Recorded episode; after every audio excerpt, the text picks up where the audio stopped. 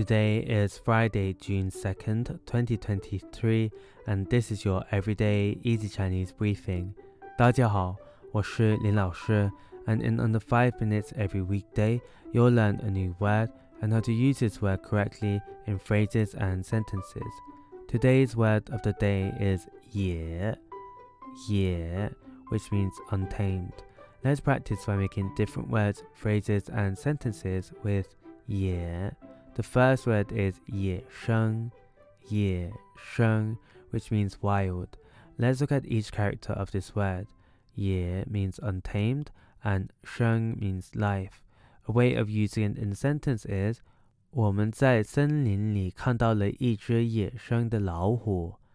我们在森林里看到了一只野生的老虎。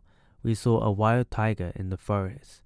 Another word we can create with 野 is 野心,野心. This means ambition. Let's again look at each character of this word. 野 means untamed and 心 means heart. A way of using it in a sentence is 他有很大的野心，希望成为一名成功的商人。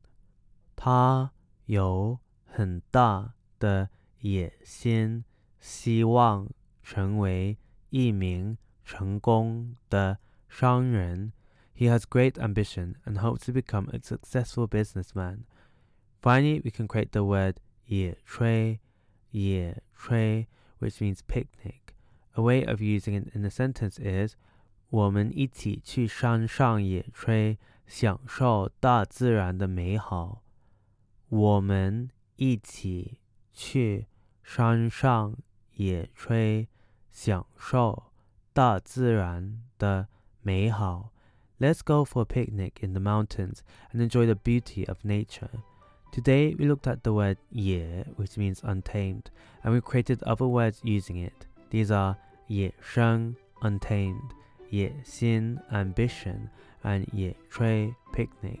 To see this podcast transcript, please head over to the forum section of our website www everydayeasychinese.com where you can find even more free Chinese language resources.